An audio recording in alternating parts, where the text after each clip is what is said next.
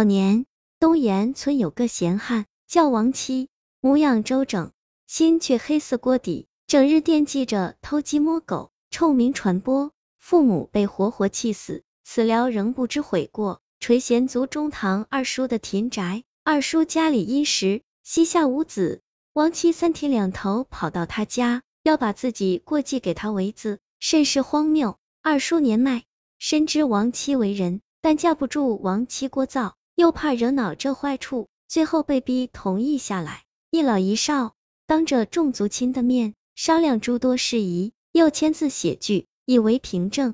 王七自此成了唐二叔的继子。然而未过半载。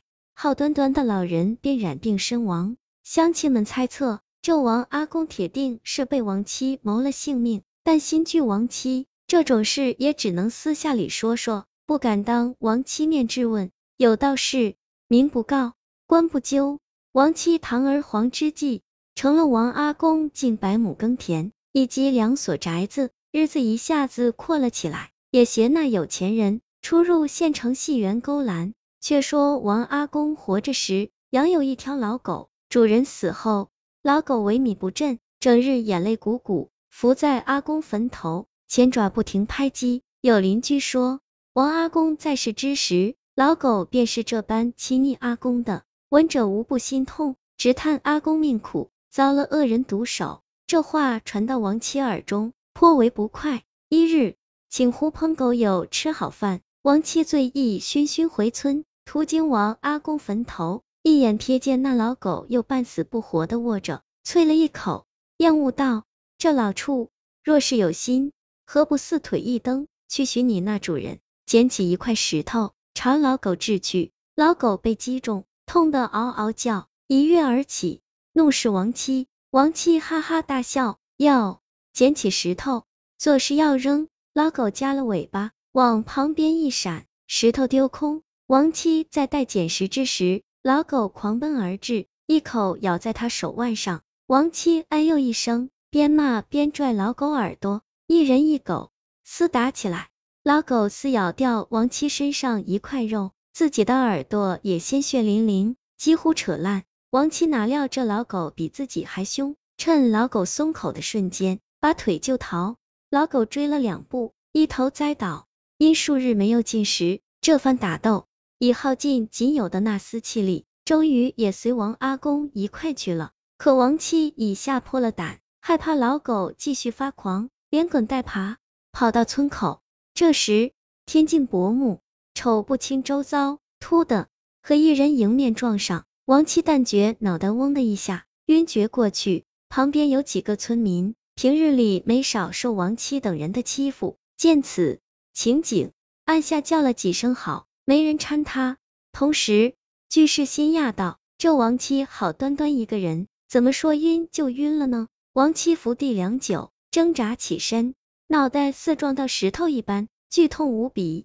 同时，诡异的传来另一个声音：“咦，怎么回事？”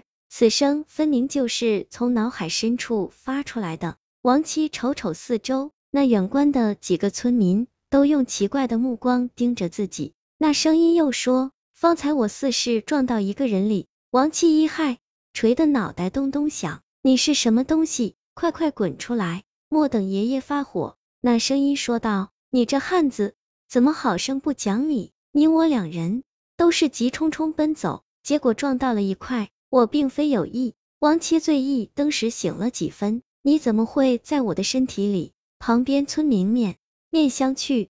这王七摔坏了脑子不成？从方才起身就一直自言自语，时而凶神恶煞，时而又换了个人似的，平生和气，不知这丝葫芦里卖的什么药。这时，一个闲汉路过，乃平日王七烂友之一，谄媚的替王七拍打身上灰尘，关切道：“七哥，你这是咋了？”王七瞪大眼，说道：“兄弟，我怕是遭邪会了。”不知什么玩意儿钻到我脑袋里了，还一个劲里跟我聒噪。忽的目光又柔和起来。嗯，这位兄台，你是何人？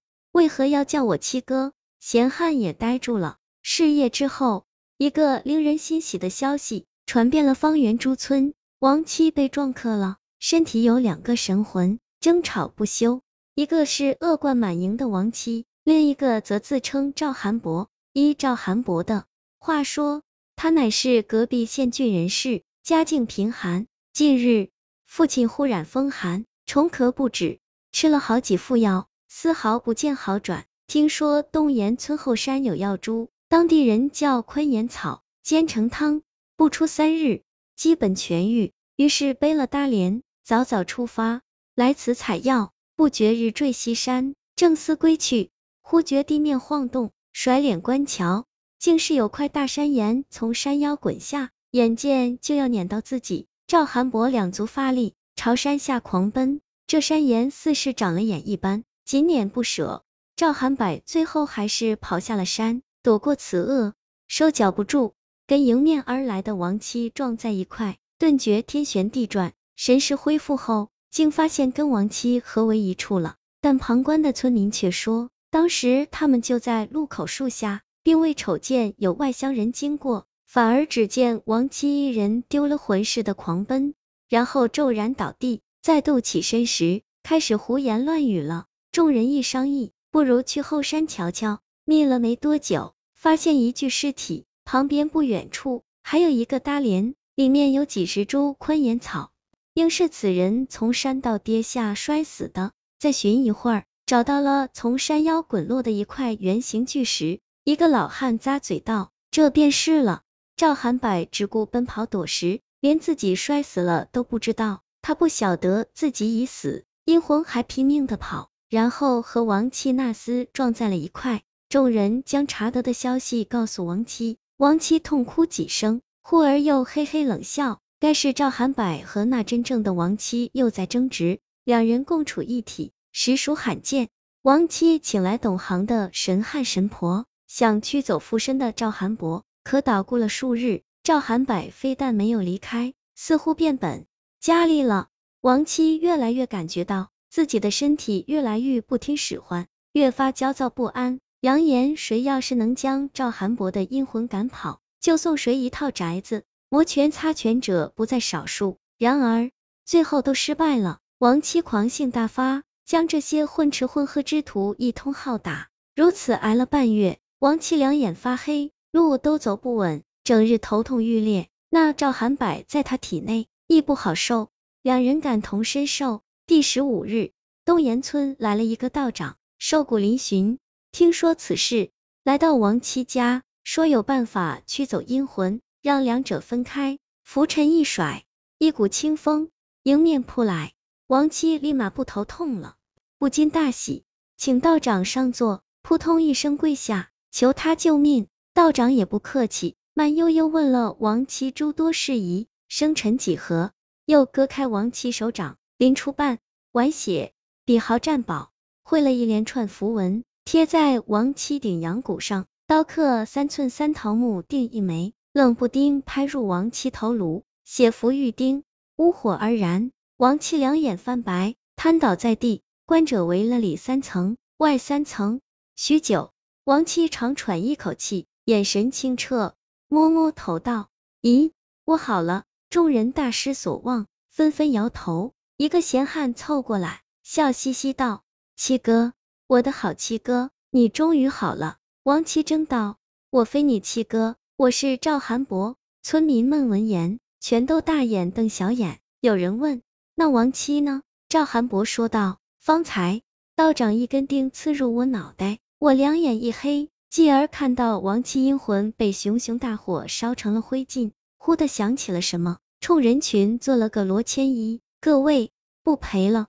这么多日了，家中那害病的老爹也不知怎么样了。期间我虽有心，然力不足，眼下。”我要回去了。一个村民拍手道：“我家有辆骡车，赶紧上来，我送你回去。”此事不胫而走，传遍整个县郡，连一令老爷也闻讯探访，问清前因后果之后，啧啧称奇，连声说：“清贫孝子，感动天公。”为了给县民一个交代，特意起棺，五仄征蛊，确定王阿公是缉毒而亡。那亡妻被过路道长施了术法。魂飞魄散，实属活该。